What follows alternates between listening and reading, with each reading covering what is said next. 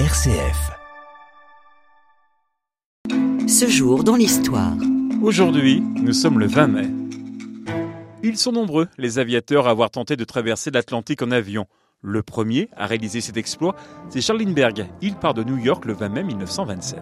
Les Américains appelèrent Lindbergh le fou volant lorsqu'il essaya de traverser l'Atlantique sur un tout petit appareil, le Spirit of St. Louis, monoplan à moteur Wright de 220 chevaux. Pas de radio, pas de possibilité de voir devant lui. Complètement enfermé dans la carlingue, Lindbergh n'a que des vues latérales. Il dirige donc l'appareil à l'aide d'un périscope. Lindbergh aura mis 33h30 pour rejoindre l'aéroport de Paris-Le Bourget. Sur les 1700 litres de carburant portés, il en restera seulement 320 à l'arrivée. 1989, année des bouleversements dans le monde. La Chine, elle aussi, est touchée par des manifestations sur la place Tiananmen à Pékin. Le gouvernement de Li Peng proclame la loi martiale le 20 mai 1989. Réfléchissez du fond du cœur. On vous trompe et on trompe aussi le peuple chinois. Des larmes contre la loi martiale. Ils ont choisi la non-violence depuis un mois. Ils tentent maintenant le dialogue avec ceux qui sont venus les réprimer. Vous n'êtes pas l'armée de quelques individus. Vous êtes celle du peuple, compatriotes soldats. Cet ambulancier supplie.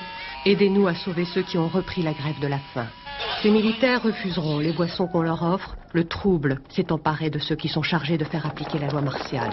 L'armée chinoise interviendra le 4 juin, entraînant ce qu'on appelait le massacre de Tiananmen, dont on ne connaît pas précisément le bilan humain. Afin de rétablir la paix, le roi de France, Philippe IV le Bel et Édouard Ier, roi d'Angleterre, signent le 20 mai 1303 le traité de Paris. Cet accord prévoit la restitution de la Guyane à Édouard Ier, ce dernier devant épouser la sœur de Philippe le Bel, Marguerite. Quant à son fils, le prince de Galles, le futur Édouard II, il doit se marier avec Isabelle, la seule fille de Philippe le Bel. De cette union naîtra Édouard III qui en 1337 déclenchera la guerre de Cent Ans. Ce jour dans l'histoire. À la page culture, c'est le 20 mai 1908 que naissait le comédien James Stewart. Il commence sa carrière dans les années 30 avant de s'engager en mars 1941 dans l'armée de l'air américaine où il finira général. En parallèle, il mène sa carrière au cinéma où il devient un acteur fétiche pour Alfred Hitchcock. James Stewart disparaît en 1997. Et puis, c'est le 20 mai 1973 que voyait le jour Elsa Lungini. Elle débute sa carrière dès 1981 au cinéma, mais le grand public la découvre grâce à la chanson extraite de la bande originale du film La femme de ta vie, t'en va pas. Elle reprend son nom complet à partir de 2008. Aujourd'hui, elle privilégie sa carrière de comédienne.